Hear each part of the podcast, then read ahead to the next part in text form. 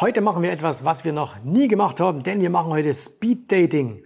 Speed Dating für Börsenhändler? Jawohl, das gibt's. Und was sich dahinter verbirgt? Jetzt.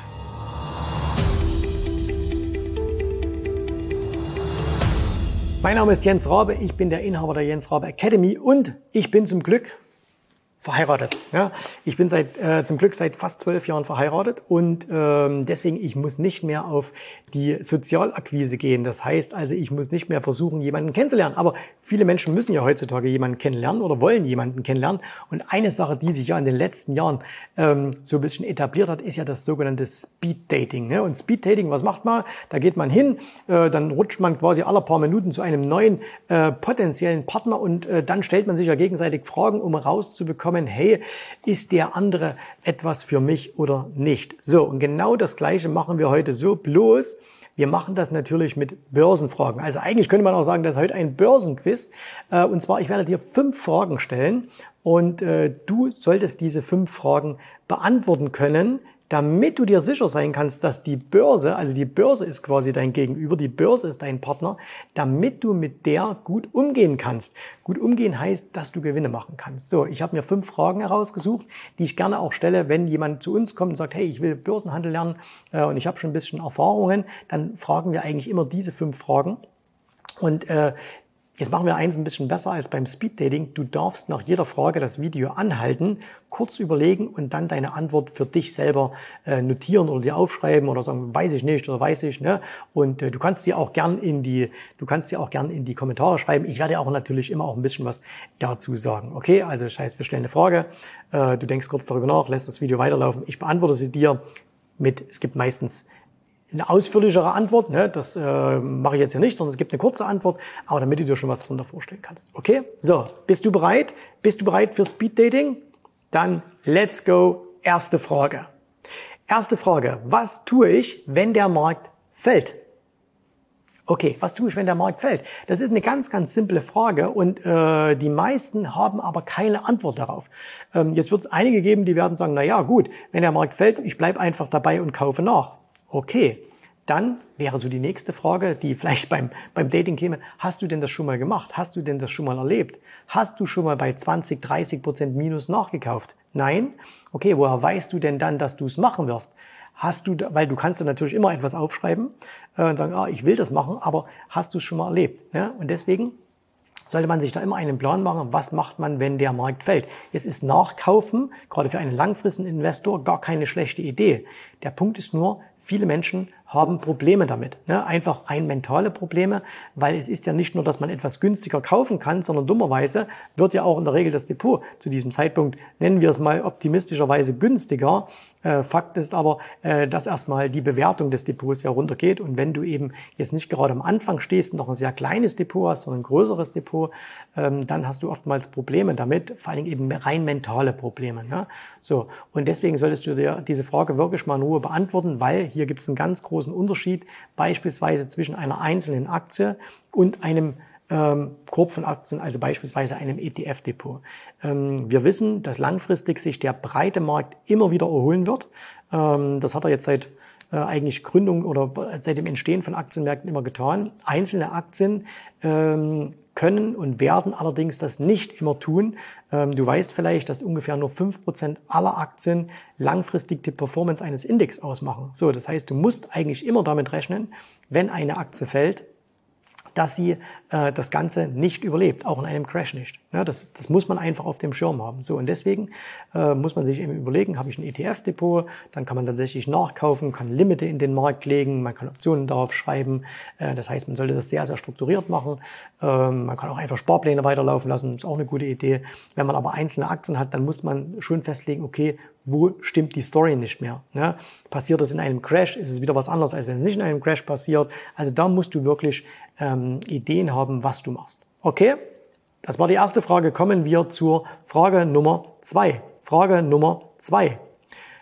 Woran erkenne ich, dass es im Markt gefährlich wird? Okay, Woran erkenne ich, dass es im Markt gefährlich wird? Ähm, warum ist das wichtig? Naja, wenn du zum Beispiel in der ersten Frage gesagt hast, okay, ich möchte mich dann abhatchen oder ich möchte mich dann absichern oder ich möchte Stops nachziehen, woran erkennst du denn, dass das so passiert? Ja? Und äh, auch da gibt es natürlich wieder viele, viele Möglichkeiten. Äh, wir machen das beispielsweise bei uns in der Academy, indem wir unseren Kunden zeigen, wie man sich so aus verschiedensten Punkten quasi ein, ein Ampelsystem aufbaut. Und ähm, man erkennt beispielsweise daran, dass ein Markt gefährlich wird, wenn verschiedenste Indikationen ähm, überschießen. Also das kann auf der einen Seite das sogenannte Sentiment sein, ne? also die Stimmungslage. Wenn also zu viele Anleger euphorisch werden. Wir hatten das beispielsweise äh, wirklich punktgenau äh, gesehen im äh, Ende Dezember 2023, ähm, wo also wirklich sowohl die Kleinanleger als auch die Institutionellen ähm, wirklich sehr, sehr euphorisch war. Der Fear Creed Index war sehr, sehr hoch gegangen und da war es eigentlich nur eine Frage der Zeit, dass die Märkte mal stärker korrigieren. Das war also völlig klar und äh, daran hat man das erkannt. Man erkennt es aber auch an solchen Dingen wie beispielsweise äh, an einem, einem sogenannten Put Call Ratio kann man das erkennen. Ne? Oder man kann es erkennen, dass bestimmte Leader-Aktien ähm, nicht mehr so stark mitziehen. War auch so ein Fall im Dezember. Ne? Also im Dezember super Rally gehabt, äh, da ging es ordentlich nach oben, aber die großen äh, Big Tech-Aktien haben im Dezember nicht mehr mitgezogen. Ne? Die sind zwar, äh, die waren immer nach oben, aber die sind so eher seitwärts gelaufen. Auch das war so ein, so ein Punkt, wo man gesagt hat, oh, da geht so langsam eine rote Ampel an ähm, Advanced Decline Line und so weiter und so fort. Also es gibt viele, viele Punkte, äh, woran man das festmachen kann. Okay, kommen wir zur nächsten Frage, Frage Nummer drei. Wann, das ist eine spannende Frage, wann sollte ich genau wie die Masse handeln und wann genau das Gegenteil machen? Viele sagen ja immer, die Masse liegt immer falsch. Das stimmt aber natürlich nicht. Die Masse liegt nicht immer falsch, ganz im Gegenteil. Manchmal macht die Masse genau das Richtige. Auch wenn wir hier wieder zurückgehen aufs Jahr 2023, das letzte, die letzten beiden Monate, November, Dezember, da lag die Masse perfekt. Also das heißt, die Kleinanleger äh, waren schon deutlich long, die waren Attacke im Markt dabei, die haben auch die richtigen Aktien gekauft. Hingegen waren die Kleinanleger, äh, sorry, die Großanleger, die hatten Druck, die mussten hinterherkommen. Ne? So. Und das heißt also, das war so ein Punkt, wo man sagen konnte, okay, wo liegen die Schmerzen?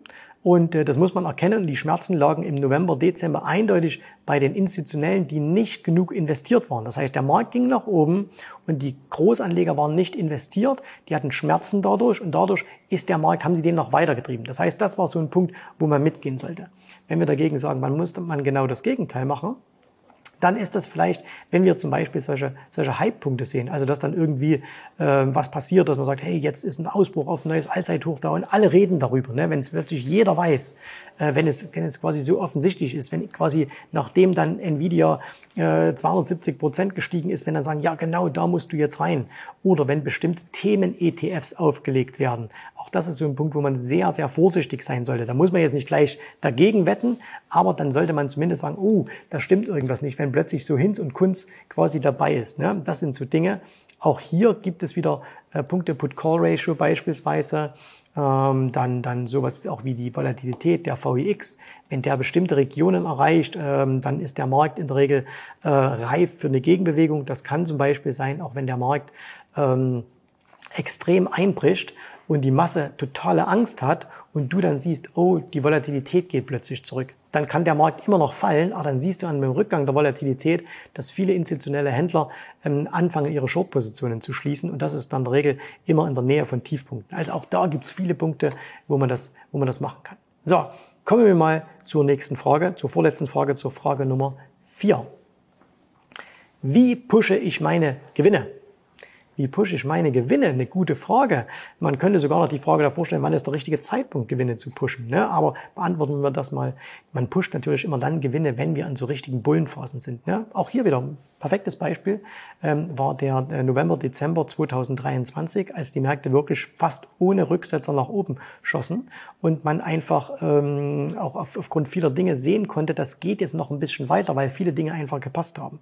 So, und jetzt, wie macht man das dann? Wie kann man dann seine Gewinne pushen? Und das kann man dann zum Beispiel machen, indem man ähm, indem man beispielsweise dann mal auf entweder Aktien zurückgreift, die ein sehr, sehr hohes Beta haben. Beta ist immer quasi diese ähm, wie verhält sich eine Aktie zum Gesamtmarkt und ein hohes Beta äh, bedeutet also, dass sie, dass sie stärker schwankt als der Gesamtmarkt. Das trifft sowohl nach oben als auch nach unten zu. Das heißt, in solchen Phasen kann man auf Aktien zurückgreifen, äh, wenn man das tradet, die ein hohes Beta haben. Oder man kann zum Beispiel für so Trades dann, äh, man sagt, man ist long im Markt, ganz normal, man hat ganz normale ETFs ne, und ähm, das, das bleibt auch einfach so. Und dass man dann aber in solchen Überphasen, dass man dann zum Beispiel äh, auf äh, gehebelte ähm, ETFs zurückgreift, auf Faktorzertifikate. Allerdings, allerdings äh, natürlich hier nur in speziellen Zeiten, das mit einem ganz sicheren äh, und ganz, ganz klar strukturierten Risikomanagement verbunden. Dann kann man in solchen Phasen nochmal extra Geld rausholen. Wir haben euch das im Eschgeld-Depot ähm, ja auch gezeigt, dass man in solchen Phasen, wo es gut läuft, wirklich nochmal richtig Gas geben kann, ähm, wo man nochmal deutlich mehr als der Markt herausholen kann. Und äh, das muss man auch wissen, wenn man eben permanent und dauerhaft gut am Markt unterwegs sein will. Das bedeutet jetzt nicht, dass man, wenn der Markt 10% steigt, dass man dann irgendwie 50 macht. Ne? Aber dass wenn der Markt vielleicht 10% steigt, dass man dann 15 macht, das ist schon eine herausragende Leistung. Vor allen Dingen, wenn man es nicht kurzfristig betrachtet, sondern sagt, wenn ich das langfristig machen kann. Okay? Ähm, das wird nicht in jeder Phase gelingen, aber es gibt immer mal wieder Phasen, wo man das machen kann. Und dann muss man eben planen und sagen, okay, wenn der, da, der und der Punkt eintreffen. Also wenn also wirklich so die alle Ampeln grün sind, ne, dann musst du Attacke machen, dann musst du äh, Gas geben. So, kommen wir zur letzten Frage. Und äh, wir haben schon mal ein Video darüber gemacht und äh, da gab es dann durchaus ein paar Kommentare, wo ich gemerkt habe, hm, das können viele nicht beantworten. Mal gucken, ob du die Frage für dich beantworten kannst. Und zwar, welche Auswirkungen oder welchen Einfluss haben Währungsschwankungen auf mein Depot? Okay, werden die meisten sagen, was denn für Währungsschwankungen? Naja, beispielsweise der Euro schwankt da gegen den Dollar oder der, der Dollar schwankt gegen den japanischen Yen, der Euro schwankt gegen den japanischen Yen, gegen den Schweizer Franken, gegen das britische Pfund. Und jetzt hast du ja ähm, Aktien im Depot, die in einer bestimmten Landeswährung notiert sind. Jetzt kann es sein, je nachdem, bei welchem Broker du bist, du hast vielleicht alle deine Aktien in, ähm, in Frankfurt gekauft und sagst, na, ich habe doch aber meine Apple in Euro und ich habe doch meine, äh, meine Nikkei in Euro und ich habe doch auch mein British Petroleum in Euro. Äh, da kann doch gar nichts schwanken. Doch kann es natürlich schon, weil natürlich äh, diese, dieser Wert, der dann in Frankfurt gehandelt wird, sich natürlich immer bemisst, wie wird denn der Wert an der Heimatbörse äh, berechnet. Und ähm, wenn du beispielsweise, wir nehmen mal, wir nehmen mal ähm, an, du hast sehr, sehr viele amerikanische Aktien in deinem Depot und dann ist es natürlich sehr, sehr entscheidend, wie sich der Dollar gegen den Euro verhält.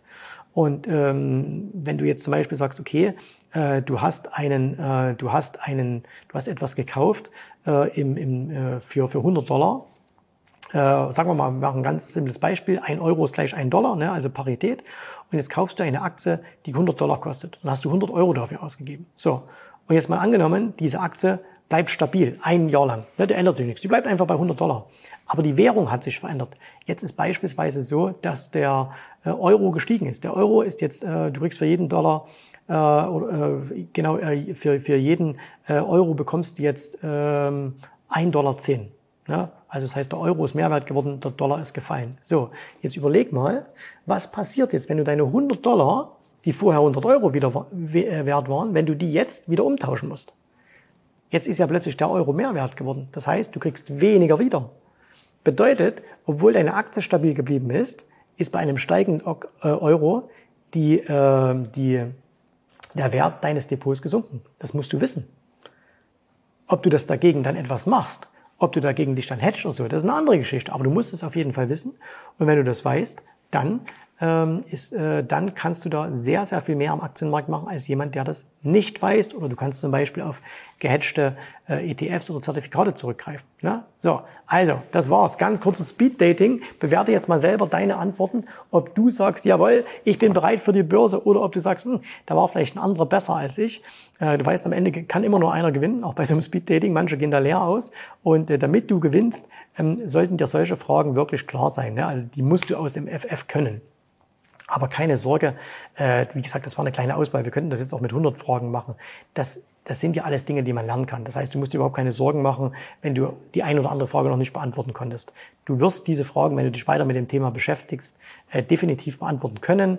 Und je mehr du solche Dinge weißt, je mehr du solche Dinge in der Praxis anwenden kannst, umso besser ähm, wirst du dich auch im Börsendschungel zurechtfinden, umso besser werden dann auch deine Ergebnisse werden. So, schreibt mir gerne mal in die Kommentare, wie es bei euch ausgegangen ist, ob ihr alles wusstet, ob ihr nichts wusstet. Seid ruhig ehrlich. Ja? Und äh, dann sehen wir uns wieder beim nächsten Video. Bis dahin alles Gute, viel Erfolg. Ich hoffe, dir hat gefallen, was du hier gehört hast, aber das war nur die Vorspeise. Das eigentliche Menü, das kommt noch. Und wenn du darauf Lust hast, dann besuche jetzt ganz einfach jensrabe.de-termin und vereinbare dort noch heute einen Termin.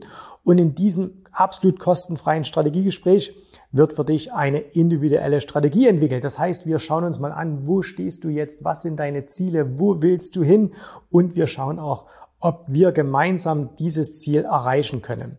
Und äh, du musst immer an Folgendes denken. Wenn du etwas im Leben erreichen willst, sei es an der Börse, sei es beim Unternehmertum, dann brauchst du immer jemanden, der dir hilft, der schon auf einer Stufe ist, wo du noch hin möchtest. Und so wie jeder Sportler einen Trainer hat, so wie jeder erfolgreiche Selbstständige einen Mentor hat, so brauchst auch du an der Börse einen Mentor, der dir hilft, deine Ziele zu erreichen. In den letzten Jahren habe ich Tausenden von Menschen gezeigt, wie sie ein regelmäßiges Einkommen an der Börse erzielen, wie sie ihr Vermögen sichern können und auch du kannst das erreichen. Davon bin ich felsenfest überzeugt. Also, geh jetzt einfach auf jensrabe.de-termin und vereinbare noch heute deinen persönlichen Termin. Ich freue mich auf dich. Wir hören uns. Bis dahin. Tschüss, Servus, mach's gut. Bye bye.